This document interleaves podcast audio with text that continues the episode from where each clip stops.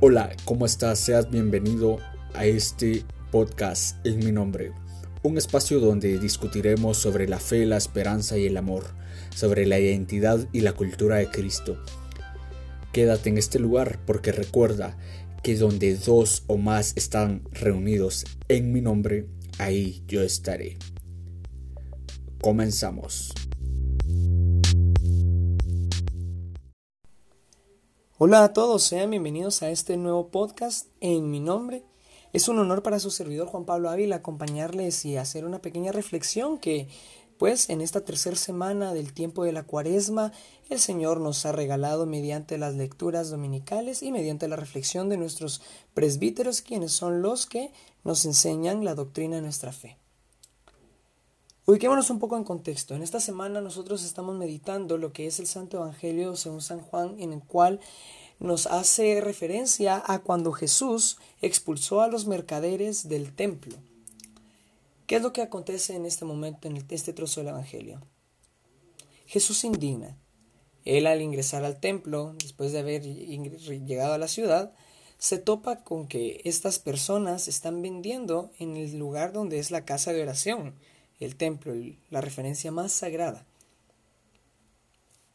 Aquí no es que se indigna Jesús por el hecho de que estas personas están ayudando para sustentarse, sino que el lugar y el enriquecimiento ilícito por parte de las autoridades religiosas, puesto que eh, lo que se vendía en el templo eran los animales que estaban destinados para los sacrificios, manejando también lo que es una moneda interna dentro de el, eh, el lugar para poder comercializarla, una manera de enriquecerse. Eso es lo que el Señor le molesta.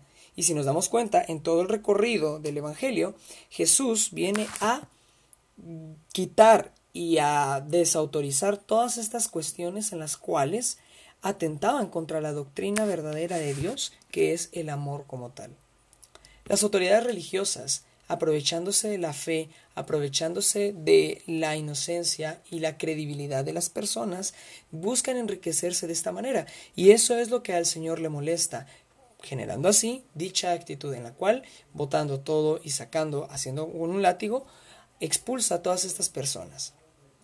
Algo muy interesante que, que, que dice después. Los, precisamente los fariseos y todas estas autoridades de la religión judía se le acercan a él y le preguntan, mira, ¿de qué manera nosotros podemos dar credibilidad a lo que estás diciendo? Y él dice, destruye este destruyan este templo que yo lo reconstruiré en tres días. Y como el, el evangelista San Juan nos narra, más adelante nos expone de que hace referencia a la resurrección, que precisamente al tercer día Cristo resucita de entre los muertos, haciendo referencia al templo espiritual, no un templo físico, ¿Qué enseñanza nos deja y qué enseñanza la que los presbíteros y los sacerdotes este domingo nos compartían? Negociar con la fe. Esto es algo de que podemos ver de que viene desde hace un tiempo, desde siempre ha existido lo que es el enriquecimiento ilícito a base de la fe. Hoy en día encontramos a varios líderes religiosos, no solo de la religión católica, sino de cualquier otra religiones, las cuales se hacen ricos a base de la credibilidad y a base de la inocencia de fe de las personas promulgando milagros, promulgando este, decretos, salvaciones, un montón de cosas que a la larga no son reales, puesto que Cristo mismo nos lo dice. ¿Sí? Y nos hace la invitación también a que gratis se nos dio, gratis darlo. Muchas veces nosotros nos vamos a topar con este tipo de personas, con este tipo de, de, sectores en los cuales vamos a encontrar estos enriquecimientos ilícitos. El Señor nos hace la referencia de que nos alejemos de ellos que nos apartemos completamente, que no busquemos caer en ese enriquecimiento ilícito que no agrada a Dios. Otra enseñanza que el Señor nos deja en este Evangelio, y me atrevo a decir que es una de las más importantes, es en la destrucción del templo y la reconstrucción del mismo en tres días. Nosotros en la cuaresma vamos a hacer un camino de 40 días en el cual llegaremos a la Pascua, que significa el paso de la pasión a la resurrección de Cristo. Y nosotros, al estar bautizados, estamos injertados en el cuerpo místico del Señor. Por ello, nosotros experimentamos con Él su pasión, su muerte y su resurrección, a lo cual es el llamado que todos estamos a realizar, vivir y unirnos al sacrificio de Cristo para experimentar con Él en algún momento la resurrección de los muertos en el día final. ¿Qué es lo que nosotros podemos saber? El templo. ¿Cuál es el templo que el Señor se refería? El de nosotros mismos, el templo interior. Nosotros y cada uno y cada una de los que estamos aquí escuchando este podcast, sabemos muy bien de que el Señor, nosotros, Él, al ingresar con su Espíritu en nuestro bautizo, automáticamente nos volvemos su templo. Y es necesario cuidarlo. Pero ¿de qué manera? Porque muchas veces también nosotros caemos en el fanatismo religioso y caemos en la relativización en la cual creer que un cuerpo se tiene que cuidar al 100% dejándolo intacto, tocando el tema de riesgo como son los tatuajes, los piercings y cuestiones así. Todo eso no es malo, no es ilícito. Al contrario, ya cada quien persona puede llegar a tener su espiritualidad y tener su, su interioridad y darle un significado como tal a todo esto. Y no es lo externo lo que daña el templo, sino lo que de él sale. Como dice la palabra, no es malo lo que entra, sino lo que sale. ¿Por qué?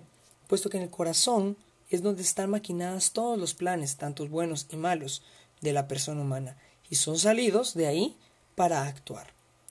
Entonces, bien, el Señor nos hace esta invitación esta semana a mantenernos, cuidarnos, proteger nuestro templo espiritual, el cual es nuestra alma, ¿De qué manera podemos cuidarlo? Mediante la caridad, mediante el amor, que es al cual nos estamos anticipando al jueves santo, ¿no? El mandamiento del amor.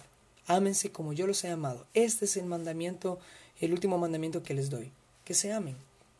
¿Qué es el amor? Es una entrega total a la otra persona, olvidándose de uno mismo, buscando la felicidad del otro. Con distintas formas que nosotros lo podemos expresar de muchísimas maneras desde un acto de servicio a un gesto cariñoso, y lo podemos vivir con cualquiera de nuestras personas de las cuales tenemos a nuestro alrededor, a las personas que tenemos más cerca y principalmente a aquellos que no conocemos o bien que no nos agradan, que esa es nuestra cruz, la cual el Señor nos manda a decir. Durante la pasión nosotros nos encontramos en un episodio muy maravilloso que Cristo hace. Al momento que lo están sentenciando, viene eh, Pilato y le dice, mira, yo tengo la autoridad de librarte. Y el Señor le dice que no, que no tiene ninguna autoridad sobre él sino se les dada del cielo. Pero ¿qué actitud Jesús tenía en ese entonces? Jesús tiene una actitud pacífica, a pesar de que lo estaban injuriando, a pesar de que lo estaban levantando falsos, a pesar de que lo estaban acusando de algo que él sabía que no era así. Esa es la clave. Él sabía que no era cierto y eso le bastaba, porque él sabía quién era, y sabía que todo eso era mentira. Entonces él conservaba su conciencia tranquila, porque él sabe muy bien de que al momento de realizar cualquier cosa, al momento de, de, de, hablar y decir cosas, la conciencia con Dios, él estaba en paz. Y es aquí donde nosotros podemos anclar este ejemplo a lo que leímos y a los que meditamos el Santo Evangelio esta semana. Nuestra conciencia es aquella la cual se va a rendir ante Dios al momento de nuestra muerte, al momento en el cual nosotros vayamos a eh, dar ese paso para experimentar con Cristo su resurrección. Negociar con la fe es uno de los actos más sucios que el Señor nos pueda llegar a denunciar. ¿Por qué? Porque es aprovecharse de la inocencia y la credibilidad de las personas. Uno de los tantos cantos que nuestra Iglesia Católica tiene se llama Padre Vuelvo a ti, del grupo maravilloso de Cairoi. Y nos hace una referencia muy linda en una de sus estrofas. Sentirme libre desde tu libertad. ¿Y a qué hace referencia esta libertad? ¿Qué es esta libertad? Es vivir en sinceridad. Ser sincero conmigo mismo, conmigo misma. Y eso es la invitación que el Señor nos hace. No es negociar. No es de que tampoco está mal poder también generar algún ingreso con cuanto a la fe pero de una manera lícita, no ilícita. En lo personal, yo soy misionero del Inmaculado Corazón de María, y dentro de nuestra catequesis de aspirantados se nos hace esa invitación, que al momento de nosotros ejercer nuestro servicio misionero está prohibido lo que es cobrar, pero tampoco negar una ofrenda que alguien nos lo pueda regalar.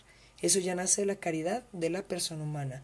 Y eso al Señor no, no le desagrada, al contrario, es algo bueno, ¿verdad? Porque es motivar a los talentos que la persona humana tiene pero no es el enriquecimiento ilícito, sino una manera coherente y correcta a la cual el Señor nos invita.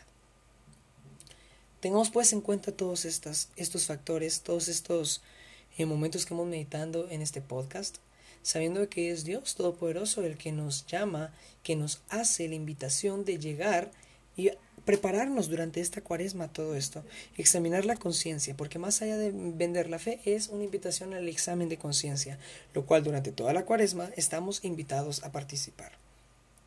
Es un gusto para mí poderles acompañar en este momento. Nos escuchamos a la próxima vez que me toque a mí grabar un podcast. Les mando un abrazo, que Dios y el Inmaculado Corazón de María los bendiga grandemente.